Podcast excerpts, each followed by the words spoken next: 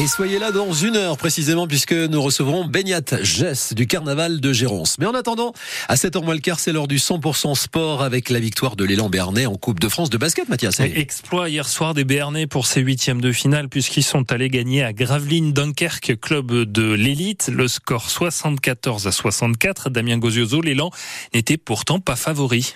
Et les Palois l'avaient dit sans pression mais pas sans ambition, à Gravelines ou plutôt à Dunkerque puisque depuis l'incendie de Sportica, l'enceinte habituelle des nordistes, ils jouent au Stade des Flandres, une salle de Dunkerque donc où ils n'avaient plus perdu depuis six matchs. L'élan hier soir a fait l'écart dans le deuxième quart-temps en passant un 18-0 au BCM pour complètement renverser la vapeur et mener de 13 points à la pause.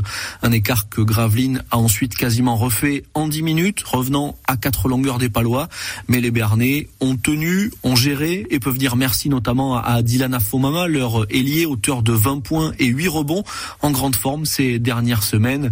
L'élan signe l'exploit de ses huitièmes de finale. C'est le seul club de Pro B à sortir un pensionnaire de l'élite pour se faire une place à Trélazé et y disputer quart et peut-être demi-finale.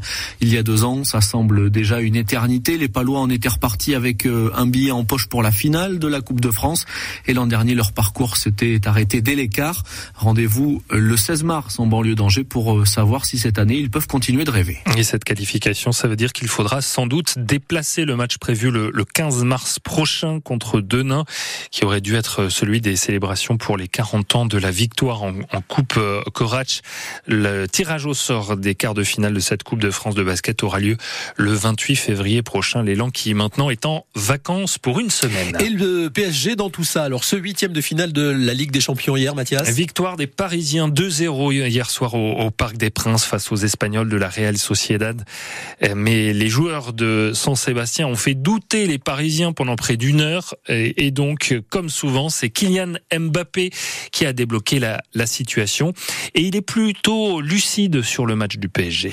Je pense qu'on aurait pu euh, faire un peu mieux, mais, mais voilà, ça fait partie de, l'apprentissage de cette équipe. On l'a pas payé cher.